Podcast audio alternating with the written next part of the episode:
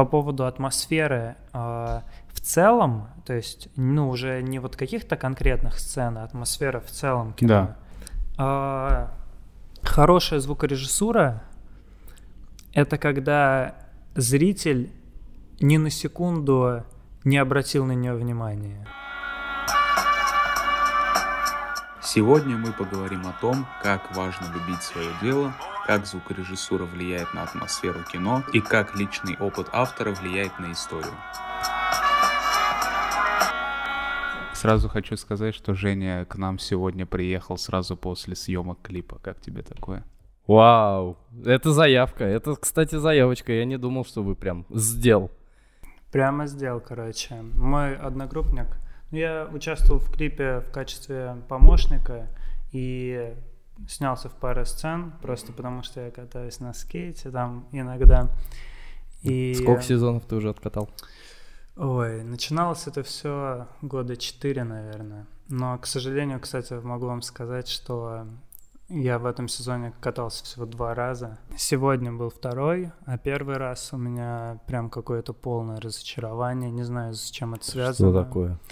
Возможно, из-за места, где я катался. Мы просто выехали на район, и это было просто ужас. Мы знаем, что там нету мест, где можно кататься, но все-таки очень сильно хотелось, и это была ошибка. А, я, не, я не помню, блин, то ли Пелос, то ли еще кто-то. Э, в общем, у них была какая-то смешная картинка, то ли в Инстаграме, то ли еще где-то. Короче, что из себя представляет скейтбординг? Типа 90% пиздежа и типа ты пьешь пиво со своими корешами, и 10% все остальное. Типа, мне кажется, скейт это просто стиль жизни. В целом, да, это просто культура, и очень многие люди. Ну, Вообще, когда ты катаешься на скейтборде, когда ты выезжаешь кататься на скейте, там даже не про катание. Да, да. В основном да, да. там не про катание. Иногда да. бывает такое, что ты приезжаешь, и ты уже не можешь кататься. Там про дрип скорее, да. Э, ты, получается, в клипе снимался? Uh, да, у меня была небольшая такая эпизодическая роль. Мне нужно было просто пару раз проехать перед камерой. Я это сделал, и в остальном я просто помогал uh, своему другу. Он как бы музыкант, и он снимался, ну, он снимал себе клип, он также был в качестве режиссера, и поэтому некоторые вещи должен был контролировать я, потому что я понимаю в этом. Mm-hmm. Все его, все его окружение, друзья, ну, они просто друзья, как бы, которые в качестве массовки согласились. Нужно отметить э, для людей, которые слушают и пока не понимают, кто у нас Женя, да, скейтер, Женя. актер или кто, Женя ты себя очень... как характеризуешь? Кто ты? Uh, я рэпер. Женя всем занимается, по всей видимости. За 10 минут общения с ним я вот к такому выводу пришел. Но э, Женя у нас учится на звукорежиссера. В Авгике, уважаемые слушатели, в Авгике, в самом главном институте, связанном вообще с производством вообще кино, и театрального искусства. Да, принципе, да, да. Я бы сказал, это просто творческий вуз. На каком то курсе? Я перешел на четвертый курс. Но у меня специалитет, поэтому я не парюсь о том, что... А, там специалитет. Заел. Да, да. Вау. Поэтому Круто. у меня еще есть два годика, чтобы покайфовать. А магистратура потом будет? Или нет, после специалитета нет, после не идет магистратура? Не идет. Окей. Как вы докатились на вашем скейтборде до жизни такой, как тебя вообще в Авгик занесло? С чего а, все началось? Все началось с моего... Я не просто так сказал, что я рэпер, потому что желание а, как-то взаимодействовать с музыкой у меня началось еще давным-давно в школе в начальной, когда у нас были всякие творческие вот эти э, конкурсы типа на военную песню, а, вот да, да, да, да, да. Ага. А я, у меня отец, он закончил э, Гнесинскую консерваторию, и в целом у нас в доме всегда была музыка. То есть ты из творческой семьи? Ну, то, ну вот отец у меня угу. дирижером был, а мама психолог. Ну, сто процентов творческая семья. Поэтому, да можно понимать вообще по-разному людей. музыка у нас была в доме всегда, и с самого детства я ходил на сольфеджио, просто пел. Ну, у нас вот я, что меня раньше бесило сильно, это когда э, на выходных я спал, а отец начинал играть на фортепиано. И я думал, блядь, ну что это такое? Ну я же хочу поспать. У меня же выходной. Так и у тебя выходной. Так зачем это делать? Но сейчас я, конечно, понимаю, что когда ты просыпаешься под э, звуки фортепиано, это на самом деле... Это, охуенно. извините меня, да. Но это смотря как еще играть на фортепиано. Слушай, он играл хорошо. Я не сомневаюсь вообще. Вот. И эм, в целом во всех вот этих вот как раз, о которых я говорил, школьных э, конкурсах, я очень часто, ну, мне нравилось mm-hmm. это. Вот я совсем недавно это понял, мне это по-настоящему настолько запало в душу, что я всегда был первый. Меня брали на все всякие эти песни, типа, э, ну, даже не спрашиваю, потому что, ну, все знали, что я хочу. И тем более можно было бы проебать mm-hmm. пару ну, уроков, конечно. как бы. Репетиции, и... все дела, конечно, мы вот да. сейчас, да-да-да. И все знали, что я делаю это хорошо, и я знал, что я это делаю хорошо. И от этого мне доставляло вообще прям супер. Евгений Фролов, человек, который знает себе цену. Ты пел? А, да, да. Ну тогда я пел. Не, ну очень красивый такой mm. голос, который вписывался. Д- детский такой, да? Ну да, да. Ага. Вот. А сколько тебе лет тогда было? О, ну это началось, наверное, все в классе третьем. О, прям с самого, это, самого это до полового созревания. Потом я просто тоже раньше пел. Потом в мои 13-14 лет мой вот этот отвратительный обкуренный голос меня уже никуда не... Со мной даже не общались. Ну это из-за сигарет. А, и э, вот так вот я прожил до 11 класса. А, но на протяжении этого всего мысль о создании музыки меня не покидала. Я очень много слушал, анализировал, э, пытался что-то сделать, что-то написать, но как-то так. Попытки были такие прям очень аккуратные и очень редкие, прям супер редкие, там раз в год. В основном именно был анализ всего, что происходит. Когда я решил ну, вот летом с 10 на 11 класс, стал вопрос, куда я хочу поступать. Я не знаю, что меня на тот момент сподвигло, но, скорее всего, внутреннее какое-то, какое-то желание, какая-то мечта. Я решил, что я хочу э, быть как-то приближен к звуку, как-то быть приближенным к музыке. Э, потому что все-таки у меня было желание, mm-hmm. о котором я никому не говорил. Но... То есть это было для тебя чем-то сакральным? Да, таким, да, да, это был я это называю планом. Ага. Очень такой гениальный, продуманный, на, э, зародившийся еще очень давно. Это план. Как называют э, злодеев, э, у которых есть, которые видят какое-то предназначение в своей миссии? А, типа они подводят под это, типа, какую-то... Да, Фи- ну, философию. Ага, ага. Вот Женя, видимо, ну... И, и, здорового типа, да, да, да, да, да. И вот, кстати, хотелось бы у вас, ребят, поинтересоваться о вопросе, как вы выбрали, куда вы пойдете? А, судьба. У Гоши у нас, Мы после подкаста это обсудим. У него все очень легко решилось, это и вправду судьба, видимо. Ну, видимо. У меня сложная ситуация с поступлением. Я сначала поступал в технический, это вот как раз-таки та, тот случай, когда ты не сам решил, куда поступать. Э, родители ни в коем случае на меня не давили, просто это было их предложением. А я считаю, что до 18 лет я был, ну вот, очень неосознанным человеком. Блин, а вот э, нет такого чувства, что вообще человек в 18 лет, вот, э, сдав экзамены, преодолев огромное количество различных проблем, э, нервных срывов, может быть, связанные там с сдачей экзаменов и прочее, вообще не может определиться, что дальше делать. Потому что, считай, ты 11 лет делал то, что от тебя хотели, и, в принципе, не было никогда такой, типа, мысли, что, ну, в школу не надо поступать и что-то делать для этого, потому что это об, общее, скажем так, образование. А вот после школы институт выбрать 18 лет, это безумно сложно, мне кажется. Вот я выбирал институт э, после 10 класса, Мгм. потому что, чтобы поступить ну, вот в такие университеты, нужно понимать вообще, куда ты идешь. И я отходил на подготовительные курсы.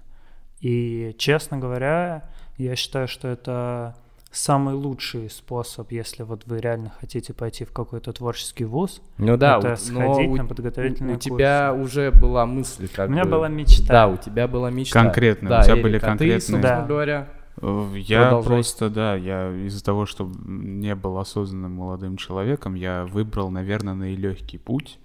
По пути меньшего сопротивления Ну да, пошел. я занимался с репетиторами и решил поступить на программиста.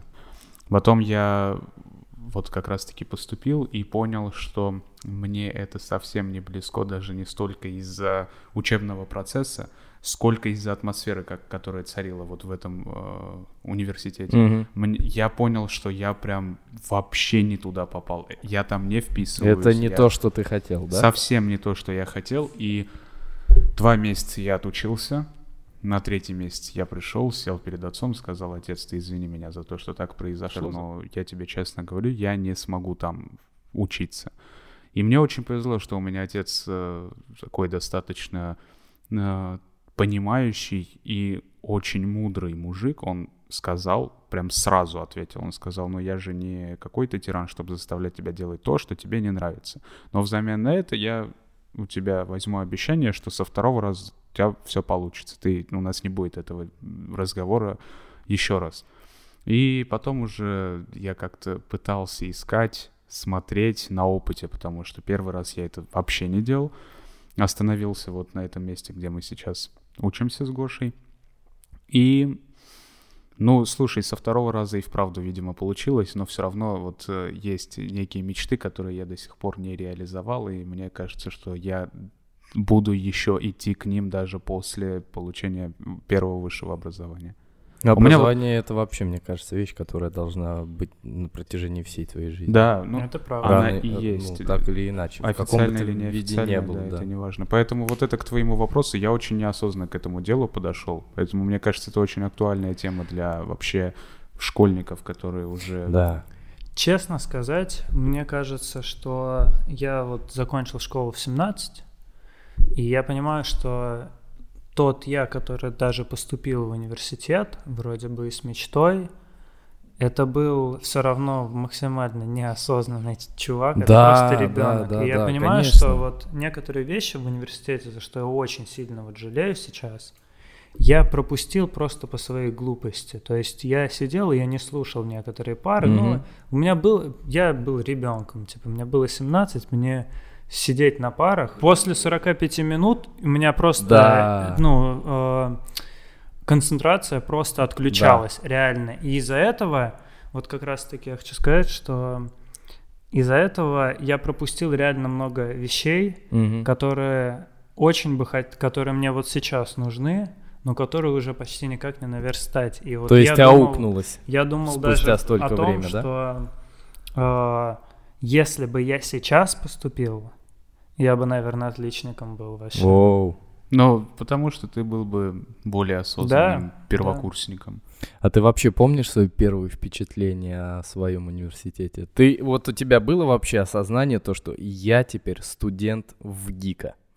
Мне кажется, это придает такой вот э, Ну, не смотри, то чтобы нужно- пафосности, но я бы принадлежности. пе- перед тем, как ты ответил, я бы, от- э, я бы отметил, что вот э, за все время знакомства Гоши я заметил, что это человек, который, видимо, подсознательно или, возможно, он сам это осознает, он очень любит вообще вот вот это вот самовыражение, вот это вот актерство, он вот такой весь, знаешь, из себя. И мне кажется, что вот с твоей позиции, если судить, для тебя это и вправду что-то такое, типа вот у него получилось в ГИК попасть. Но я тебе объясню, э, почему. Потому что, когда человек поступает в определенный университет, это заявка на его будущее, будь то студент, э, студент э, МГУ, студент, не знаю, Стэнфорда, Ну да, Массачусетского какого-нибудь. Престижного, Конечно. престиж. В целом, я бы вот как это подвел. Ты когда спросил вот о том, что ощущение того, что вот я вот студент в ГИКа, э, я ходил на подготовительные курсы, и, возможно, отчасти вот это ощущение вау, Сгла- меня оно- сгладилось, да? Оно сгладилось, потому что я, ну, это реально бесценный опыт, который мне очень сильно помог, потому что в целом там месяц примерно вводный вообще в понимании кино и профессии, а остальные ме- месяца тебя реально готовят к поступлениям. И поэтому вот я, знаешь, у меня проскакивали мысли о том, что я учусь в Авгике, когда я сидел, просто ждал какого-то экзамена, Мгм. на скамеечке, или что-то я там домашку какую-то делал. И по правую руку от меня сидели какие-нибудь суперизвестные актеры. М, Вот, А. вот, вот, об этом и речь. Вот в этом есть кайф. Еще, конечно, есть кайф, когда ты... У меня просто... Я, я как-то шел по лестнице вот во время подготовительных курсов, и на меня как раз-таки а, просто снисхождение какое-то зашло, что по этим же лестницам ходил Тарковский. Вот, Вот. вот. Да, вот это И я так- такой- такое сильное ощущение. Конечно. Да, и вот на этот, вот в этот момент ты такой, «Пф, Я принадлежу к чему-то большему, чем я. ну да, да. И это прям заряжает реально. Вот в нужный момент, если ты в какое-то Если ты нужное это время осознаешь. суток- в Ага. нужное время суток, в нужном настроении, тебе придет в голову такая мысль, как пока ты будешь там, то это тебе даст такой заряд э, энергии и эмоциональный, что тебе просто захочется что-то делать. А, Жень, смотри, вот а, это творческий институт. Но можно ли вообще человека обучить а, творчеству? Я вот к чему веду. Обучение в университете вроде ГИК, э, в ГИКа. Это обучение творчеству или все-таки обучение ремеслу? И есть ли различие между двумя вот этими понятиями? Творчество и ремесло? Э, При поступлении, мне кажется, люди, э, там недаром несколько, очень много этапов, и э, преподаватели видят, в каких людях реально есть вот это творчество. Э, В Авгике же учат э, структуре, то есть как это сделать. Открывают какие-то секреты, да, открывают э, технические всякие Мгм. вопросы. Вот ремесленная часть. Да, именно так. ремесленное. Но э, в целом в Авгике происходит взаимодействие, ну вот учеба происходит во взаимо... выражается во взаимодействии преподавателя и самого студента. То есть это синтез такой. Да. Мгм. И ты можешь всегда задать вопрос, и на этот вопрос тебе ответят. То есть он может быть связан не с каким-то ну, вот ремес, ну какой-то ремесленнический, да. Ты можешь просто про жизнь там вот просто рассказать, почему вот ты так сделал. То есть э, у меня было такое, что я принес работу, которую за ночь до я ее я ее сводил на одних мониторах, а за ночь до, чтобы это все забаунсить, ну то есть вывести микс, я это все переслушал в наушниках, и мне все не понравилось. Я начал это все переделывать. У меня вышла полная хуйня, еще хуже я сделал. Я пришел, после наушников мы сели в студию, где охуенный звук, Мгм. и я это слушаю, и мне становится просто стыдно от того, что я сделал такую хуйню. И принес это Да, преподаватель, да? и а это, а это отчасти, это, наверное, моя любимая пара и мой любимый преподаватель в, в университете, и мне просто стыдно было.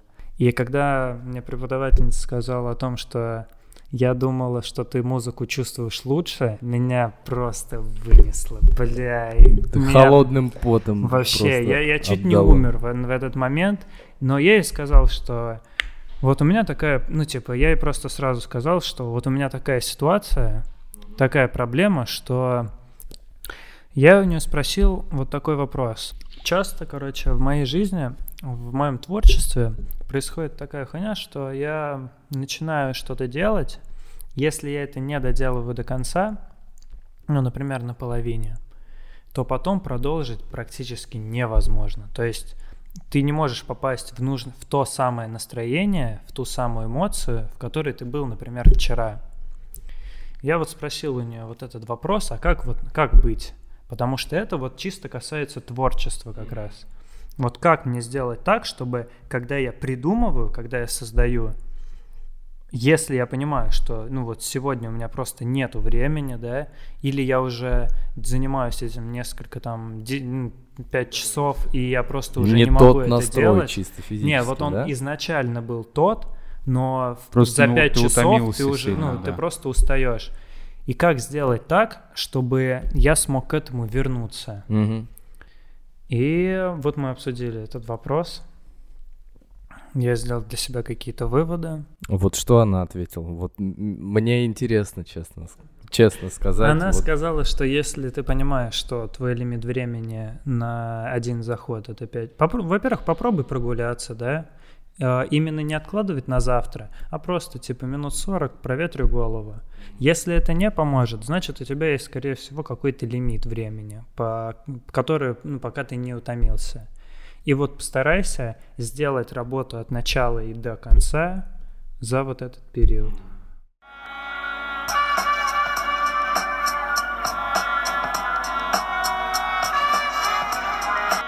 В первую очередь нужна нужная атмосфера. Нужно ее создать, чтобы тебе было комфортно, потому что я очень часто пытался там делать музыку там на каких- каких-то других местах, да, придумывать что-то, творить. И а, очень по-другому это все ощущается, есть какая-то скованность, хотя, казалось бы, ты там в квартире в один, да, но ты не в своей комнате, то есть ты не на своем рабочем месте. А у себя я в своей комнате, вот что мне было очень важно для какого-то творческого процесса, я, я воссоздал полностью а, идеальную зону комфорта для меня. То есть а, Опиши ее. я работаю ночью. У меня, а, когда я переехал там, вот в эту комнату, я ее сделал идеально так, как мне хочется. То есть, и, ну вот, все цветовые гаммы, все, а, весь интерьер, да, который там стоит, а, комфорт, то есть в плане удобства, чтобы я мог там что-то быстро достать, а, подсветка, которая там у меня по столу проведена и по потолку. И это все, вот когда я, я понимаю, что вот сейчас я буду сейчас этим заниматься, я это все, у меня уже есть вот эта выработка, вот, я это тоже только сейчас типа так э, проговорил для себя.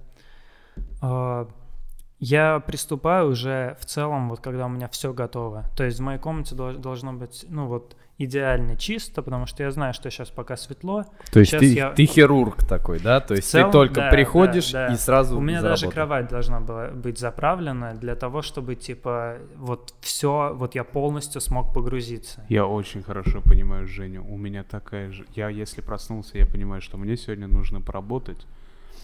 Я пока не уберусь полностью в Мгм. комнате, вот Мгм. чтобы ничего лишнего, чтобы рюкзак на своем месте был, ручки, я не смогу начать работать. А вот это, кстати, интересная тема. Э, Вопрос. У тебя есть э, в комнате звукоизоляция? А, У меня нет звукоизоляции, Ага. но у меня, я просто из того, что я учился, я понимаю, как она вообще строится, Мгм. и как сделать так, чтобы даже без звукоизоляции звук был неплохой. М. Куда поставить Из микрофон. подручных средств? Да, да, да, чисто? просто пользуюсь подручными средствами. То есть, когда я что-то записываю, я у меня есть вешалка на колесиках такая. дви- я беру из там у сестры вторую вешалку, Мгм. я делаю из них такую мини-будку, а, кидаю туда пледы, чтобы А, вос- ну, я есть я, я- я сам понял, как это искусственно выглядит. воссоздаю просто потому, что я знаю, как это Ага. делать. И это работает. Дело в том, что я вот устроил себе дома домашнюю студию. И дома мне работать намного проще, то есть я не скован. Когда я прихожу на студию, не знаю, может это дело опыта, когда я прихожу на студию, у меня есть чувство вот этой вот, знаете, скованности, когда перед тобой сидит какой-то незнакомый тебе человек. Типа это И- как будто все не твое.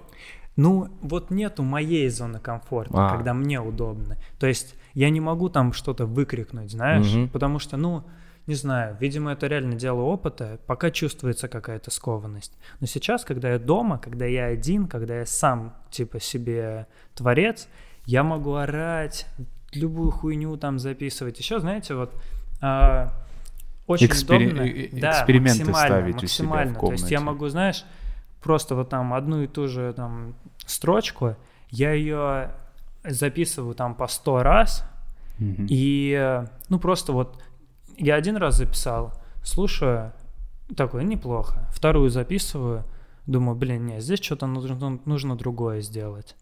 И начинаю просто экспериментировать. То есть у меня не, нету ограничителя по времени, Мгм. потому что на студиях ты приходишь, да, вроде начинаешь, что ты только-только вот почувствовал. разгорелся, да, да. только разгорелся, он говорит, через 30 минут заканчиваем. Ты такой, бля, 4 часа же, ну, типа, оплачено. Он такой, да, вот так вот. Ты три с это- половиной стоял молча. Я не хотел тебя перебивать, думал, может, это подход такой. Ну, У меня вот э, насчет этого тогда к вам обоим вопрос. А, что важнее для человека, который работает со звуком и вот с чем бы то ни было? Важна ли мобильность? И если этой мобильности нет, и тебе удобно и комфортно работать только в своей собственной атмосфере, то как вот эту э, свою собственную атмосферу а, выстроить в тех местах, когда, ну, точнее, в тех стенах, э, если они тебе не родные, скажем так. Э, Женя, я бы с удовольствием сказал, что у меня есть маленький опыт работы с э, не столько и не конкретно со звукорежиссурой, а режиссурой и монтажом в целом. Мгм. Я понимаю, о чем ты говоришь. Я чаще всего работаю дома в своей комнате в определенные часы. Я понимаю, мгм, что мгм. ну, я даже как-то не сам выстраивал это, а я работал в другой час, чем привык. Я просто понимал, Да. что это совсем не, Мгм. не идет работа, Мгм. буквально. Поэтому я знаешь, как на твой вопрос отвечу.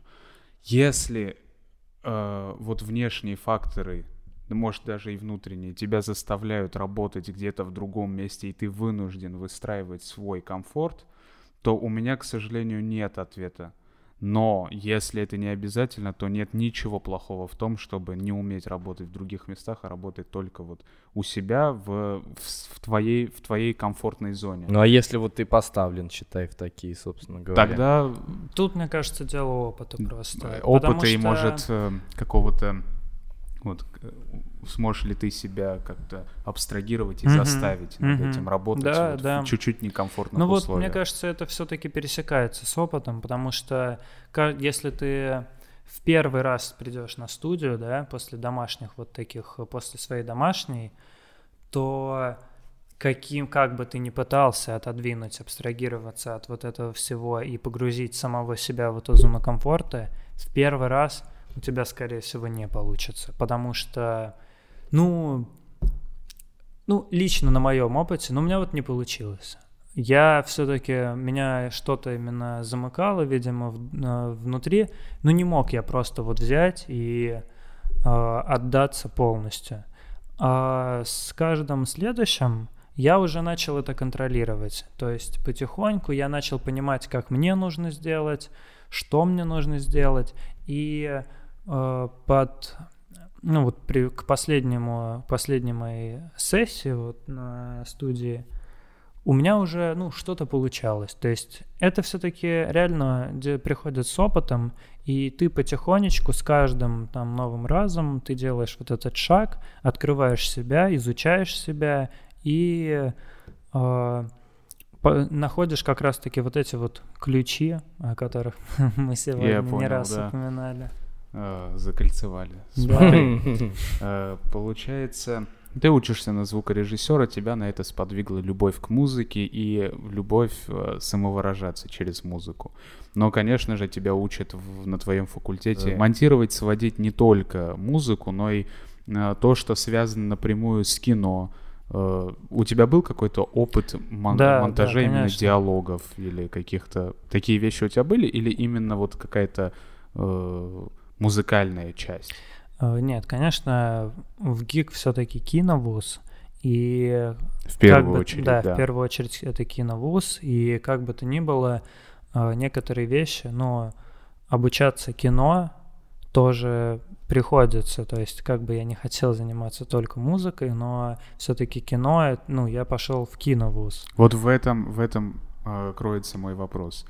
Э, когда ты понимаешь, что тебе нужно сейчас уже больше уходить в мир, где ты работаешь, вот очевидно, не в сторону музыки твоего Мгм. увлечения, а вот сейчас ты вот учишься как раз-таки кинематографу.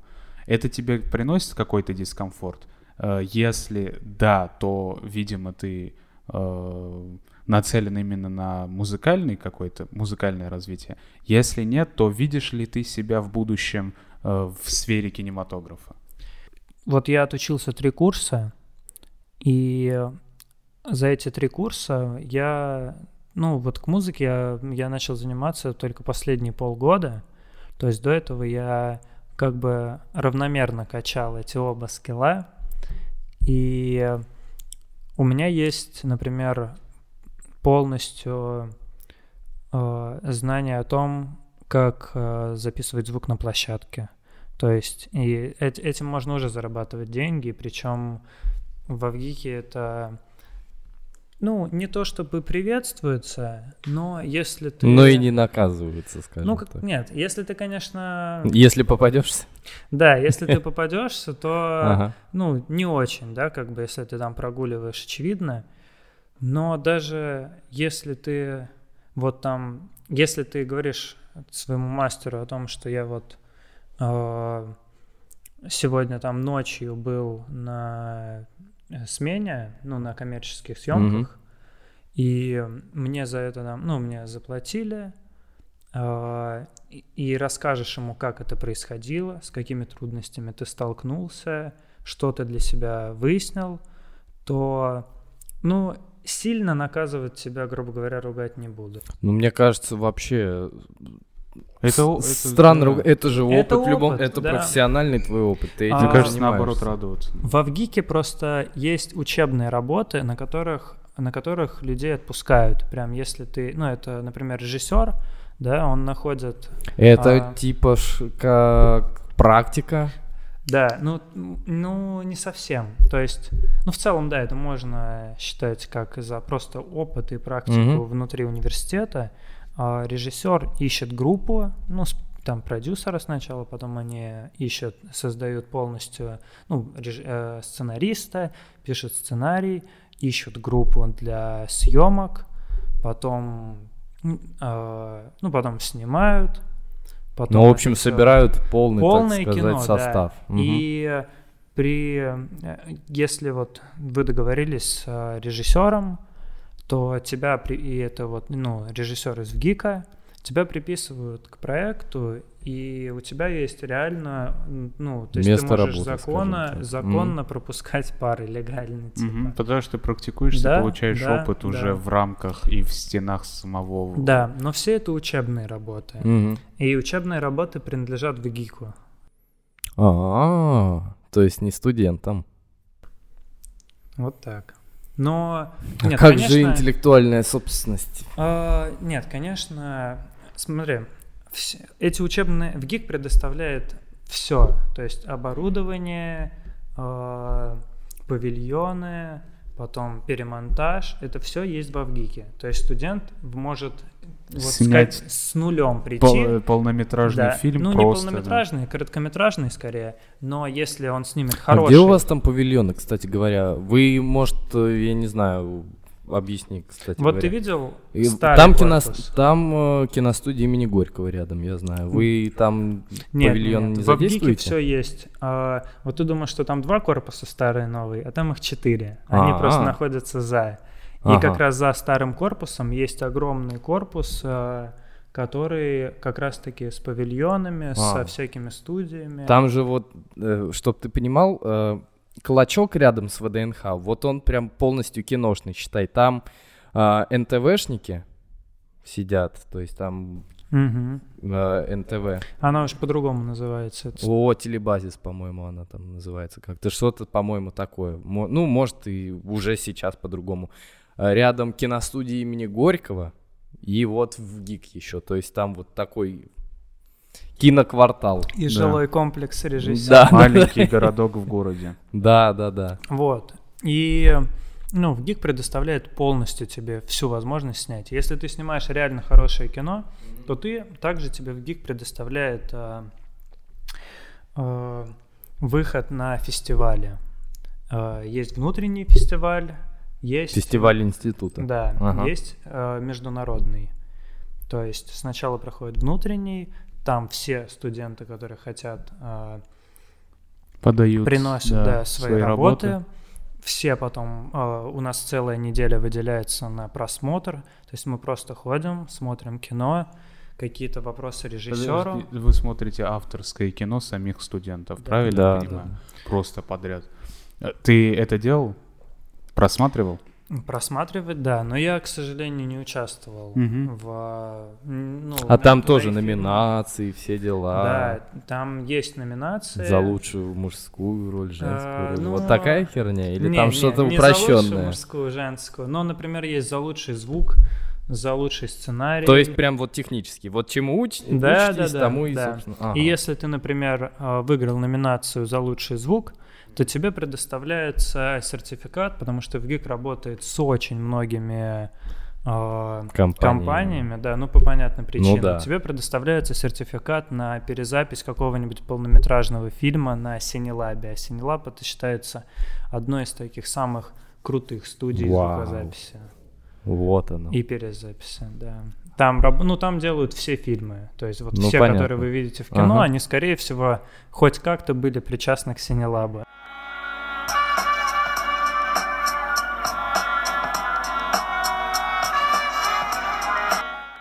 Чаще я начал замечать, что э, в целом даже кино, которое я просто смотрю дома, я, ну, у меня нет такого суждения, как у меня было раньше, что типа весь фильм хуйня. В каждом хуевом фильме я могу найти то, что мне нравится. То есть, например, и это не всегда что-то очень серьезное. Например, я недавно с друзьями ходил на «Гнев человеческий». Вот, кстати, э, последний фильм, который ты в кино посмотрел, «Гнев человеческий»?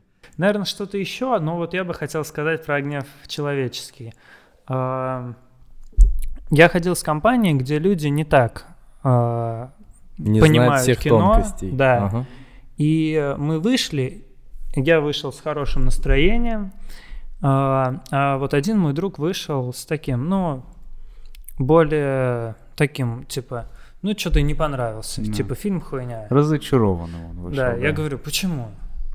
Он говорит, ну, вот, типа... Клишированный сценарий. Да не, ну он типа вот, это какая-то... ну, Короче, никакой типа драматургии, никакого сценария, типа м, нету каких-то вещей, которые типа эмоционально Да, бы меня Цепанули. да. цепанули, да.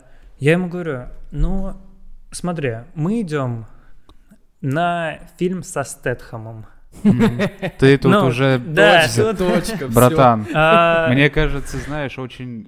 Вот как этот человек э, живет, который вот выходит э, из кинотеатра и такой, блин, я так, так много от этого фильма ожидал, а там справа постер этого фильма, и там Вин Дизель. Знаешь? Не, Вин Дизель, окей, ладно, тут вообще ничего не могу сказать. А, и если ты, если мы шли на боевик, ну, если фильм со Стэтхэмом, то, наверное, надо понимать, что это, скорее Да. всего, боевик, и не нужно ожидать какой-то, знаешь, какого-то как драматургии, сказал, да. как ты в «Интерстелларе» будешь плакать там над каких на каких-то На моментах. 20-й минуте. Ну, нету смысла. Но в целом, ну, потому что это отдельный жанр. Ты, если э, будешь смотреть какой-нибудь там Авторское кино. Ну, даже, вот знаешь, ну, вот с э, боевиками это просто вот самый такой простой пример. Ну, ты от боевиков ждешь боевик. И в этом нужно находить кайф. Вот я ему начал говорить, типа, ну вот смотри, а как у тебя операторская работа?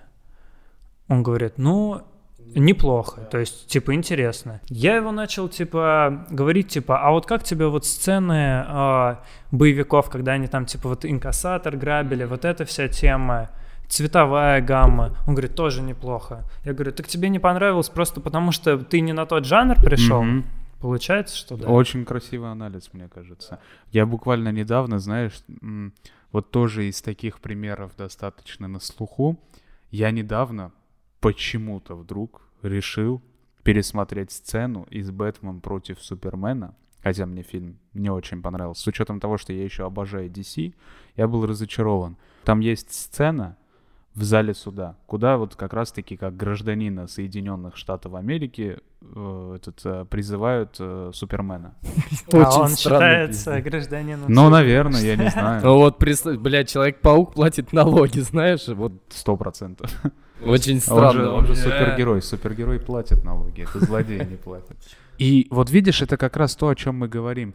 Фильм не, с- ну, не самый шедевральный, но в этом фильме меня так сильно зацепила эта сцена, что я через 4-5 лет решил пересмотреть конкретную сцену, потому что она срежиссирована очень Но- красиво. ну это что? Это что это значит? То, что можно и в куче говна жемчужинку найти? В целом, Я на самом уверен, деле, что да. мне кажется, что это подход э, вообще мировоззрения человека. Ну да. Потому что есть люди, которые, что бы ты ни посмотрел, ты увидишь только плохое, а есть люди, которые даже в плохом найдут что-то хорошее. Бля, э, я, Жень, посмотрел муви 43. Гоша мне месяц назад сказал, что он посмотрел «Муви 43», и наши темы за последний месяц свелись до одной. Мы каждый день обсуждаем «Муви 43». Ну, ну серьезно, это типа вот спектр эмоций от отвратительная дресня до типа это очень забавно и тонко. То есть, э, мне кажется, это действительно каж- в каждой киноленте, будь то там, не знаю, книга какая-нибудь, можно действительно найти какой-то посыл.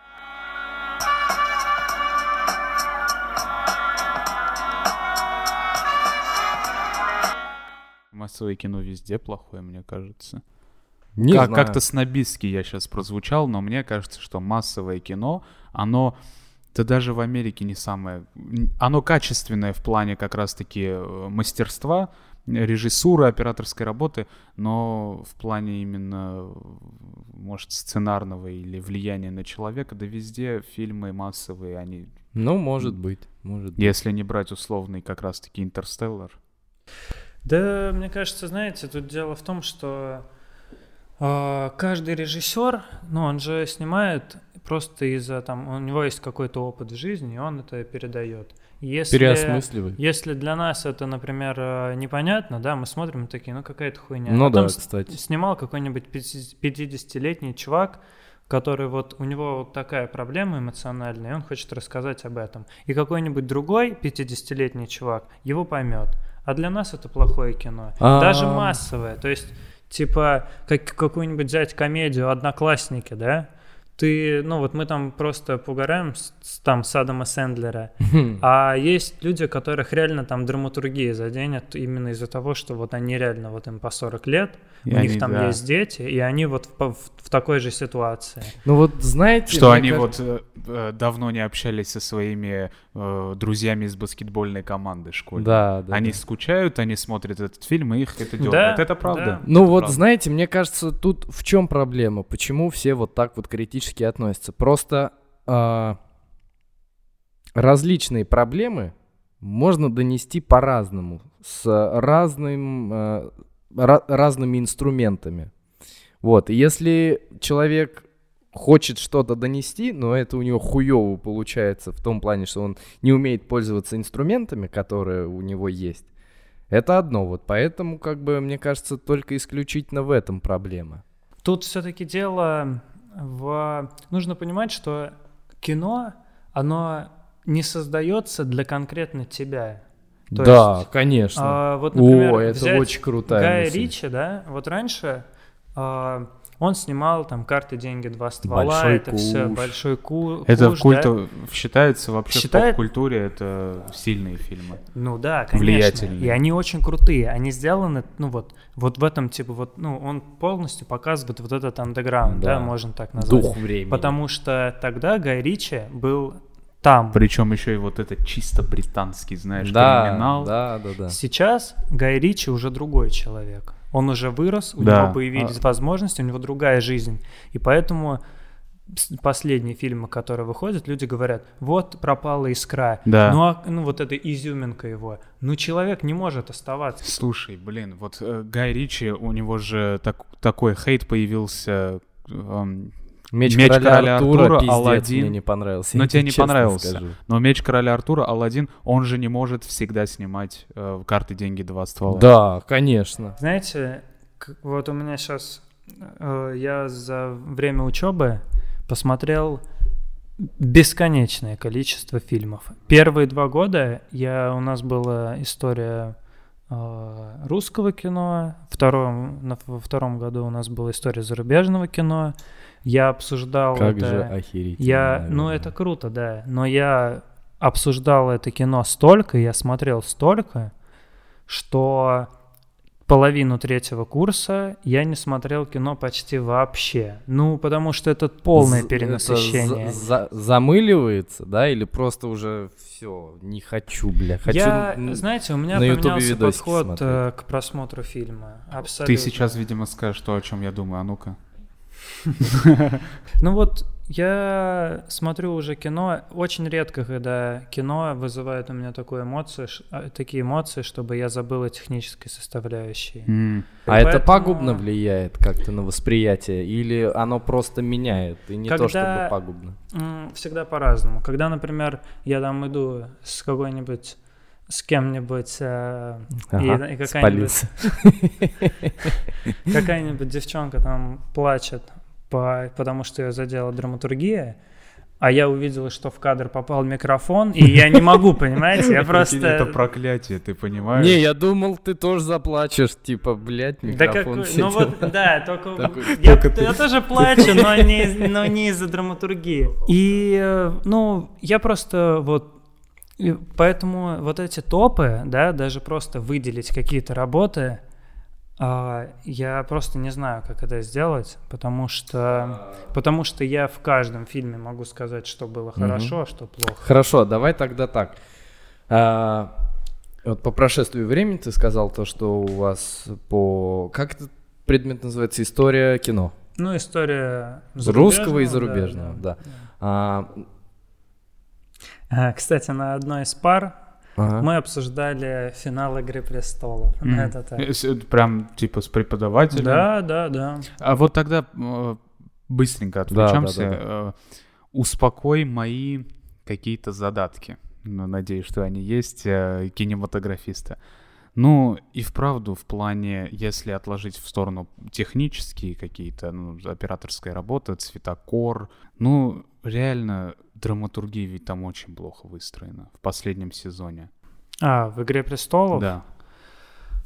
Фу, Ой, слушай, я пойду это, покурю, честно пацаны. говоря, было давно, реально, и я уже Не помню. не помню, да. Просто я столько всего посмотрел после и до, и что для меня игры последний сезон Игры престолов, он, Был 10 лет назад. ну да, как будто Я так. понимаю. Я помню, что мне не понравилось. Ну да, да.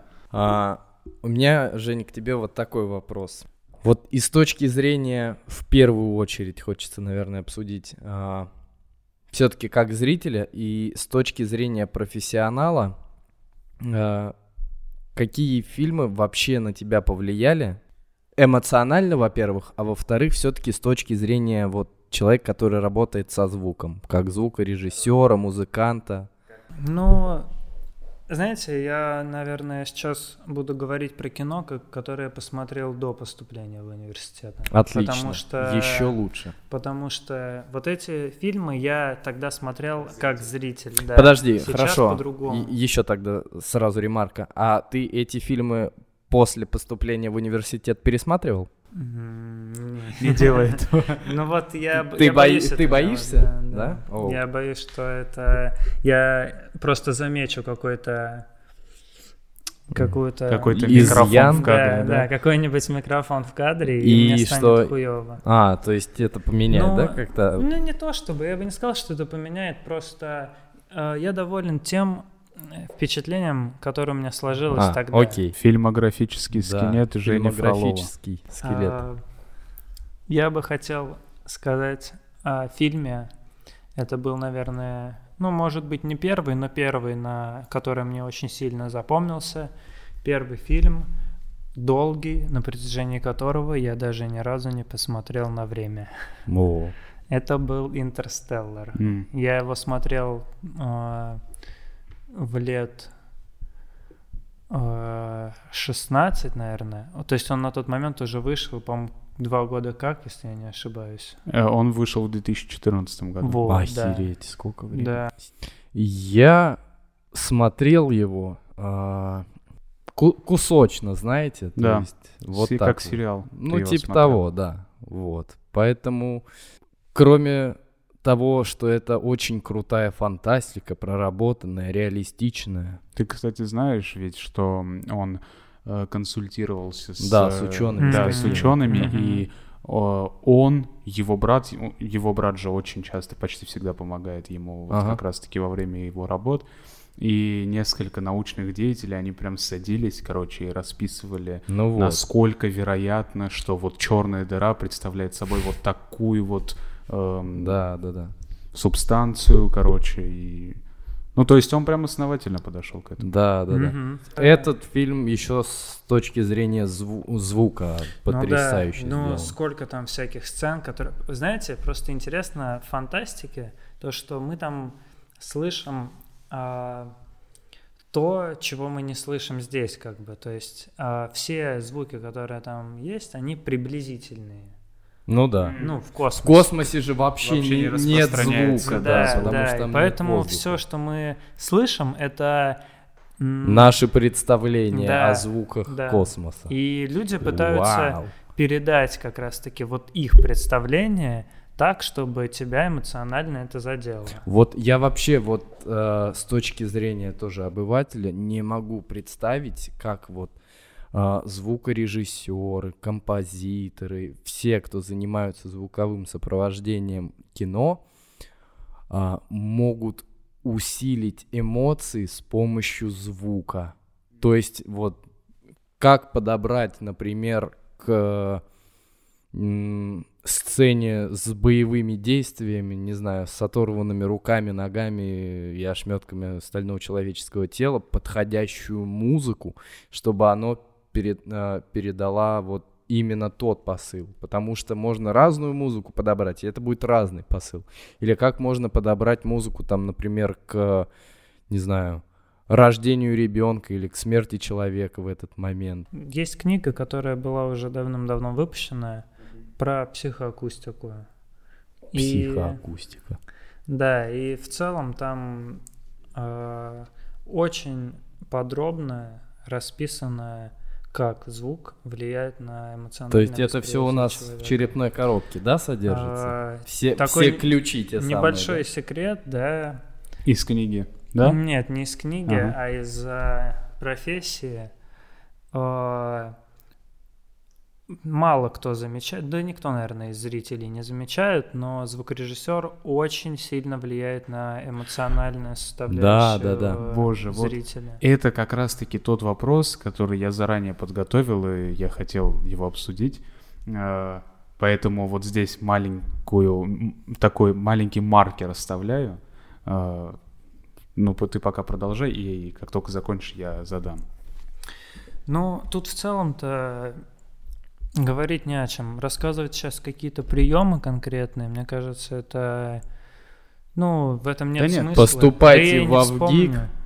На режиссерский факультет, Да. и вы все сами узнаете. Да, Все да. секреты хранятся там. и Да, да. мы все, что случается, видимо, в Авгике, Остается в Авгике. Можно так, да, сказать. А вот смотри, у меня я даже чуть-чуть э, формулировку такую более, кон- более конкретную сейчас э, сделаю по поводу фильмов, которые на тебя повлияли. Вот ты сказал, что «Интерстеллар» на тебя в целом повлиял, и звукорежиссура там отменная. Ты тоже вот это вот Да, отметил еще вот, до того, как да, ты да, поступил. да, А да. есть конкретный фильм, может, уже после того, как ты поступил, или до, который вот на уровне звукорежиссуры для тебя чуть ли не эталонная работа, и ты прям больше да, и всего вообще есть вдохновлен? в практике вот э, институтской, например, то, что там вот это кинопроизведение берется там за эталон, например, операторской работы или звукорежиссерской Конечно, работы. да. Конечно, такое есть. И э, ну, каждый человек, конечно, для себя по-своему вот выделяет вот эти вот, ну, какие ему понравились больше.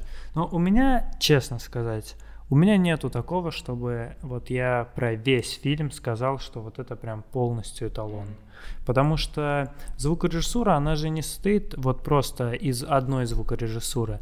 А, Очень на больших проектах а, есть главный звукорежиссер, но к этому главному звукорежиссеру у него есть целый штаб.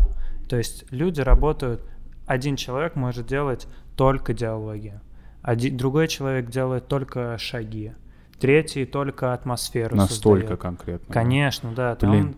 и это, ну вот, это не где-то на Западе, это вот здесь у нас в России, это так и сделается, большое кино. А, поэтому всех этих распределений очень много, то есть ответвлений. И вот я не могу сказать про эталонное кино, потому что есть кино, в котором мне нравится все, кроме синхронных шумов, например, или кроме атмосферы. Ага, и то есть там этого, вот так ну, вот я не нельзя могу, сказать, Ну, да, ну, что вот вот, нельзя, да. звукорежиссура отменная, типа Не, в мне общем, кажется, а потом уже по полочкам. Тут уже тоже на любителя, понимаешь? То есть есть человек, который скажет, вот мой одногруппник, который скажет, что это лучшее кино, а я ему скажу, что мне не понравился вот этот момент. Ну, на и можно и ли это цвет. считать эталонным кино лично для себя? Я думаю, вряд ли. Поэтому вот у меня и с фильмами то же самое. То есть из-за того, что я знаю, насколько тут много разных ответвлений, и ну, я приучился замечать каждую деталь. Мгм. И в звуке, и в кадре, и какого цвета там в песочнице машинка, и Мгм. какого она вида, да. Да. Сейчас вернемся к э, маркеру, который я поставил. Да, ага. А, Как мне кажется, звукорежиссура и в целом звук в фильме это, наверное, вот од- одно из самых главных, что создает атмосферу в фильме, потому что если ты смотришь фильм, в котором операторская работа хорошая, цветокор условный, актерская игра, ну ты понимаешь, что не, играет неуместная музыка или Но наоборот. это вот не полную картину как будто не полную создает. картину, но фильм может даже тебе понравиться, но ты не сможешь окунуться полностью в атмосферу Мгм. этого. Как пример, вот смотри, про клан Сопрано. Я сейчас тебе один пример приведу конкретный, который меня очень сильно зацепил. Э, Там была сцена, когда Тони Сопрано ехал в машине, и была русская девушка, которая, ну, с которой он... э, Ирина. Да, Ирина. С Или которой- безногая. Нет, нет, Ирина как раз Ирина, ага. э, с которой он общался. И потом узнал, что после того, как они Общался. расстались... Она была его Ну, любовницей. ладно, э, была его любовницей, после того, как они, короче, разошлись, э, там его знакомый начал с ней снова Ага. общаться. И... Депутат. Ну, я просто как армянин говорю, общаются, понял? А, Они просто общались на постоянке. На постоянке, да. И там была сцена, когда он... е- Ну, он спросил у него разрешение у Тони, можно ли. Ага. Э, Он такой, да. А потом в конце серии он едет в машине. Да. И по радио начинает играть песня Chillator с Oh Girl, где говорится об одиноком сердце, разбитом. И он настолько, видимо, прочувствовался, вот настолько атмосферой именно этой песни, что он поехал разбираться. Хотя Да. он сказал, что между ними все закончено. По итогу И он настолько, отпиздил да, депутата этого ремнем. ремнем. И это настолько потрясающе, вот просто э, подобрана песня, что э, у меня создалось впечатление, что не только я окунулся в атмосферу какой-то неразделенной любви и жажды мести, но и сам Тони Ну будто да. бы изначально не хотел это делать, и песня сама его сподвигла. То есть здесь есть несколько просто каких-то... Есть несколько уровней, э, которые, ну, более глубоких, которые заставляют тебя просто абстрагироваться от того, где ты что делаешь, и Мгм. войти в, это- в эту атмосферу сериала. Понимаешь, да, о чем я говорю? Да, да, да. Там не операторская работа этому способствовала, не актерская игра и слезы Тони Сопрано, а именно музыка подобранная. Поэтому у меня вот сложилось впечатление, что музыка и звукорежиссура это все-таки, наверное, чуть ли не топ нельзя составлять, потому что все в купе играет. Но очень важный фактор атмосферы. Вот Музыка, мне соглас- кажется, она про чувства в первую очередь. про да, про атмо- про этот м, какой-то Ощущ- мира. Ощущение, что ты и фильм э, Ага. единое целое, Ага. понимаешь? Знаешь, ты сказал, при- ты привел пример, где музыка работает как э, режиссерская задача.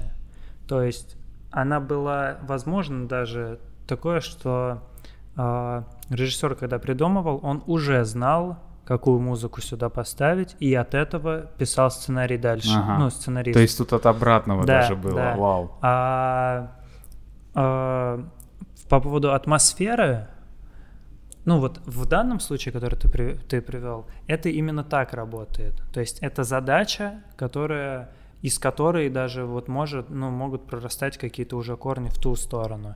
А по поводу атмосферы а, в целом, то есть, ну, уже не вот каких-то конкретных сцен, а атмосфера в целом кино. Да. А, ну вот как бы тебе ответить? А, хорошая звукорежиссура — это когда зритель ни на секунду не обратил на нее внимания. Вау. Иногда, например, звукорежиссер, он вот а, фильм состоит, конечно, из многих там разных а, групп, да, и иногда звукорежиссура берет основную роль в каких-то сценах. То есть именно за счет нее делается акцент, за счет нее вот переживания, как ты и Ну да, сказал, да, да, да. вот при этой музыке именно в этом была задача, то есть не актерская там, не кадр, а именно, ну вот в этом плане тут уже, ну, как бы звукорежиссура себя проявляет, Мгм. да, но это именно творческие задачи, которые нужно решать. А в целом атмосфера, это вот, вот тут уже надо Ну, наоборот. Да. Ну, слушай, мне кажется, все-таки есть такой маленький вывод, можем сделать, что напрямую способствует атмосфере. Потому что Конечно. для тебя перестают существовать звуки условного кинотеатра или твоей комнаты, существуют только звуки в самом фильме. Ты смотрел звук металла? Вот недавно. А, не, не, не успел еще Очень посмотреть. Про тебе- барабанщика, да? Да, очень тебе советую. Он как- просто, он рехнулся. Не, ну я не фильме. прям рехнулся, я с ума сошел. Я тебе советую как эм, зритель посмотреть. Все, у человека профессиональная деформация, Да, вот не об этом может я и он говорю. фильмы И мне кажется, что, наверное, с точки зрения как раз-таки профессионального тоже будет э, неплохой опыт, потому что там просто, э, ну, звукорежиссура, она есть во всех фильмах, в некоторых фильмах она сильно выделяющаяся, и за счет того, что там главный герой как раз-таки глухой, ты Мгм. понимаешь, что там звукорежиссура подстроена под личность самого героя, Мгм. поэтому тоже, мне кажется, хороший опыт. Да, мне советовали одногруппники, но я просто не успел еще. Может быть, спросишь вопрос у Жени, который ты мне задавал на... Во втором подкасте, да, да. мы обсуждали с Гошей, что человеку э, просто категорически не хватает способности закрывать уши. Но имеется в виду не в плане руками, а как глаза мы умеем закрыть, э, чтобы не видеть что-то. Также и в моменте нам нужно уметь закрыть уши нахуй, чтобы не слышать какую-то отвратительную фразу, о которой ты потом, знаешь, еще пять дней будешь думать, либо же неприятный какой-то звук, от которого у тебя мурашки по коже. Ты испытываешь необходимость вот отключать слух? Слушай, В когда моменте. приезжают фуры, или когда ты едешь в компании девчонок в машине, и они включают, и они включают музыку, блядь, на полную, ебаный в рот, чуваки. Я вообще слушаю музыку тихо. А, да? Да, я, вот у меня наушники типа на середине, может, чуть-чуть больше середины. Мгм. А, ну, это потому что я берегу свой слух. Мгм. Потому что ты звукорежиссер, Да. тебе уши нужны, слушай. И когда в машине включают музыку, блядь, на полную, чтобы снять какую-то хуйню, Вот у меня в компании не девушки, которые на полную включают, а мои э, друзья хачи, которые, знаешь, Мияги и Эншпиля. Если, они если сели в машину, для того, чтобы машина завелась, ты должен, ты должен братан, включить Сначала «Там ревели горы», да. Она только потом заводится. Не, ну это, слушай, я так при- привел пример. На самом деле почти, э, я не знаю, из всех моих знакомых, ну, 90% людей слушают на просто пиздец какой-то огромный Я не понимаю, это Не, я тоже не слушаю, ну, У меня музыка всегда играет. Вот я, например, я, у меня какое-то заболевание последние два года. Может, вы меня поймете. Я в прямом смысле слова не могу физически заснуть, если у меня нет наушников, которых Бля, это музыка. проблема. Вот я столкнулся очень с большая этой херней, у проблема. меня тоже такая же фигня, это проблема. Я, например, чтобы ты понимал, короче, если мне с утра нужно э, проснуться на работу, для того, чтобы поставить будильник, я на последние два часа до сна убираю телефон на зарядку, занимаюсь всем чем угодно, кроме телефона, чтобы у меня хватило зарядки, чтобы он всю ночь проиграл музыку и будильник еще зазвенел. Но это, А ты, ой, но это а ебанутая ты хуйня. знаешь, что можно с помощью будильника врубать музыку Что? на телефоне, на айфоне? Типа со временем, чтобы через два часа он Да, сам да, вырубился? да. Не, я хочу просыпаться с музыкой. еще. Знаете, что я, кстати, заметил по поводу этого? У меня были все мои любимые песни вообще на будильниках, и я их, блядь, возненавидел после того, как, как я их на будильниках, ну, год слушал. Слушай, видимо, в Больше прошлой не жизни у знаю. всех у нас в будильниках была песня «Солнышко мое, вставай», потому что я не знаю человека, который не ненавидит эту песню. Нет, я говорю, у меня играл э, Луис Армстронг. Э, Ты вообще дурак, зачем Луи Армстронга ставить на музыку? ты, ты реально, ты этот трек потом ненавидел? Да, да, да. Я этого DMX. X Gonna Give It я поставил, я теперь, когда она играет, я просыпаюсь.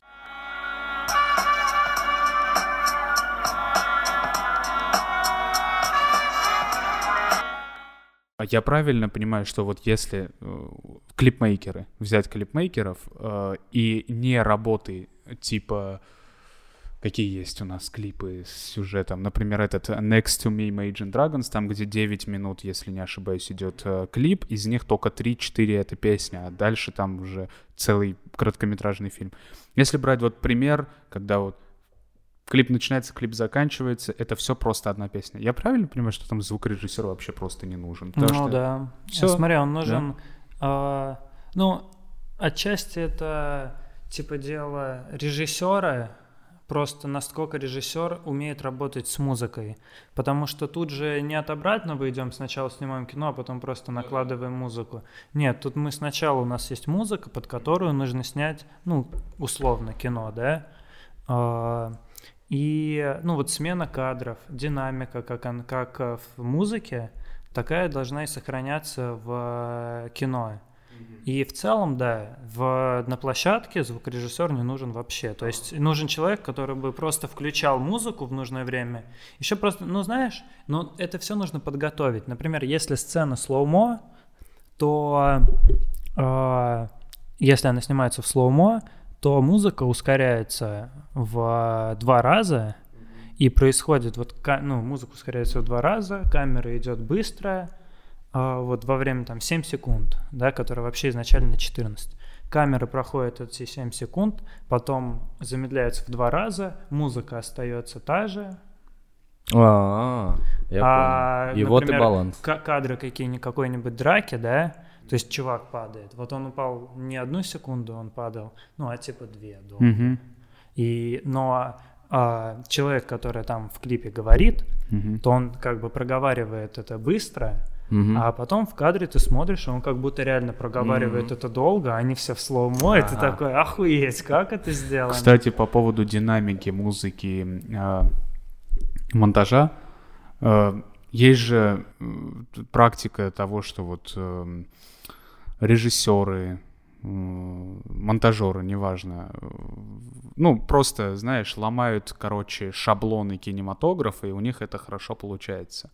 Есть пример, я помню, я в детстве смотрел фильм, и очевидно, что вот я сейчас уже с возрастом понимаю, что это не что-то потрясающее, это в принципе очень очевидный подход, но в том возрасте, когда я был, это меня впечатлило. Есть фильм как раз-таки Джейсон Стэтхэм там играет, и, понятное дело, 90% хронометража он там кого-то бьет, и есть, короче, сцена в казино.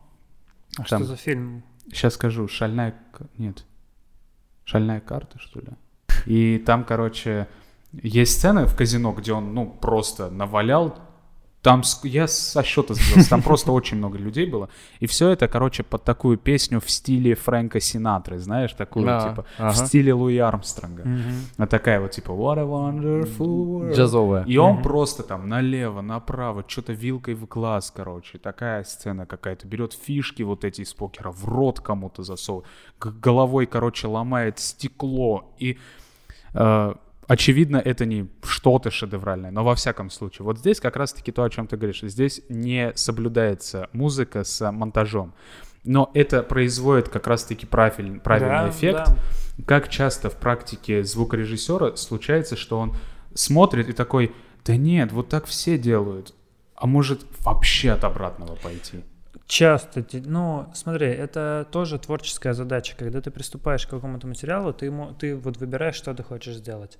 Например, показать максимально детально это можно, показать от обратного тоже можно. В целом этот прием был придуман очень давно. Ну, типа делать, вот, грубо говоря, антизвук такой, Мгм. то есть который бы полностью... Ну, Да, противопоставлять. про- ну, противопоставление, да. И это работает просто, нас- ну, надо понимать, насколько... Сейчас, на самом деле, это, наверное, меньше сработает, потому что мы уже Все много привыкли таких- Уже да. привыкли, да. Это не удивит. Раньше, вот ты, наверное, посмотрел, ты еще, наверное, первый раз такую видел, и тебя это Да, и впечатлило. вот поэтому да. я об этом, я поэтому эту сцену запомнил как пример. Я уверен, что потом я еще более гениальные какие-то Мгм. находки смотрел, но вот это не впечатлило, потому что я в Уже детстве видел, уже да. видел этого Джейсона ну вот этот, Стэтхэма. этот пример, э, точнее этот прием, он хороший, но он типа работает, ну вот на- как будто один раз. Это, короче, был, воз- ну, наверное, такие примеры тоже есть в вашей профессии, когда это изначально был как раз-таки разрыв шаблона, а потом это стал, Мгм. стало клише, Мгм. да, потому что Да, все да. такие, это работает, мы начнем чаще делать, и это превратилось в клише. Некоторые вещи вот, э, вот некоторые вещи превращаются в клише, а некоторые остаются как, э, ну в качестве эталона и в качестве того, как надо реально делать, то есть и как до сих пор делают, и это работает. Вот с этим ничего не поделать. А У меня, Жень, к тебе еще один вопрос. Вот э, сколько вообще на потоке у вас человек? Ну вот смотри, у нас э, мастерская звукорежиссура, да, Мгм. она одна, то есть, то есть мы одна группа звукорежиссуров и все, больше нету вот на третьем курсе. Ты про поток студентов, которые во на всех кафедрах, на всех факультетах? Да. Но одного курса. Ну, человек 100 наберется. Ну конечно, даже Да. больше. А вот... Ну смотри, там актеров, по-моему, 40 человек. Мгм. Режиссеров, смотри, тут там не просто режиссеры, там есть режиссеры ТВ, Ну, режиссеры- звуковики, продюсеры. Да не, там. нет, даже вот возьмем только режиссеров. Мгм. Режиссеры ТВ, режиссеры аним- анимации, а, м, Ну, они, доку- документалистика, А, а, художественные все дела. художественные А, фильмы. вау. Да, там, там целые, ну, там очень много их. Окей, и То вы... есть художники просто, ну, Ну, больше костюмеры ста- вот да, эти да, вот. да, Короче, это всё, от мала до велика, да. да. Все, что есть в кино, это вот есть Это, там. это в ГИК. Все, что есть в кино, это в ГИК. А, и вы так или иначе между собой общаетесь, пересекаетесь. Конечно, да, так в этом и курилке, в смысл. столовой. В этом и смысл. А, В процессе обучения Мгм. найти нужных людей, с, которым ты, с которыми ты дальше будешь продолжать делать кино. Да. То есть в целом, по большей части, это знакомство. Самое важное. Ну да. А, и... Э, Прошу прощения, как мы и говорили, что э, вот студенческая жизнь — это имитация взрослой жизни. Да. Вот, например, мы с помощью Дани познакомились с Женей. Получается, у нас теперь есть знакомый звукорежиссер. Скоро у нас будет знакомый, там, не знаю, к- какой Президент. президент, например. А, и у меня в связи с этим а, к тебе вопрос. вот вы молодые, там, будущие режиссеры, сценаристы, актеры, а, когда общаетесь между собой, а, отвечайте себе на вопрос, что не хватает а, современному кино. Не только западному, но и в том числе и российскому. Есть то, чего вам не хватает, или же вы хотели бы а, наоборот что-то убрать из того, что есть, и добавить что-нибудь новое. Тебе лично что не хватает в кино сейчас? Я вам, короче, потом расскажу, как кино устроено у нас. И я Ну, думаю, что я отвечу вам на этот вопрос. Понятно. То есть Это, это... несколько конфи- конфиденциальная Конфиденциально. Ну, я думаю, что да, да. Жень, последнее слово заключительное. Мы даем вам. Что вы нам пожелаете? Пожелаете нашим слушателям, себе, своим ребятам, А, друзьям. Я бы хотел нашим слушателям, которые сейчас перешли в 11 класс, Мгм.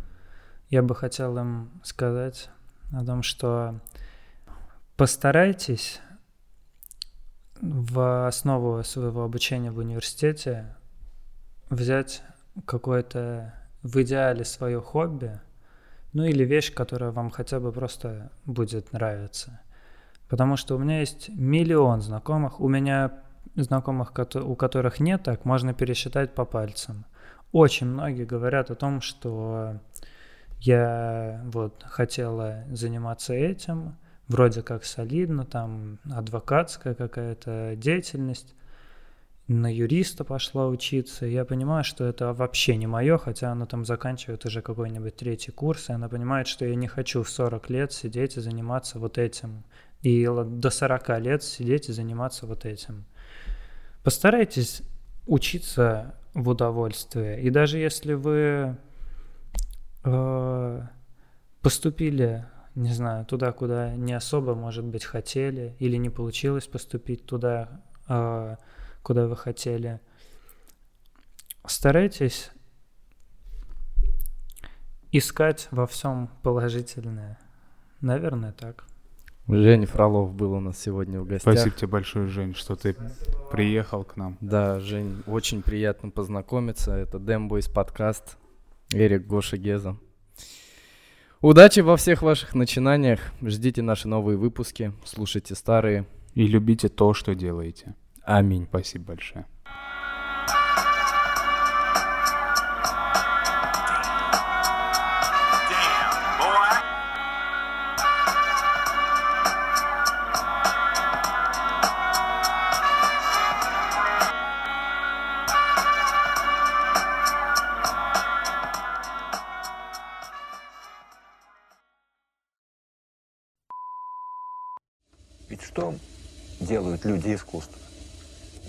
Момент людей только соединяют вместе. Что самое главное – любовь. Весь зал зрительный любит, не осознавая этого друг друга в этот момент. Все вместе. Вот это Богу угодно. Или могут быть все вместе на злом. Да? Это угодно врагу. Разобраться очень легко. Не важно, какой там уродливая морда или что. Важно, что вызывает какие чувства.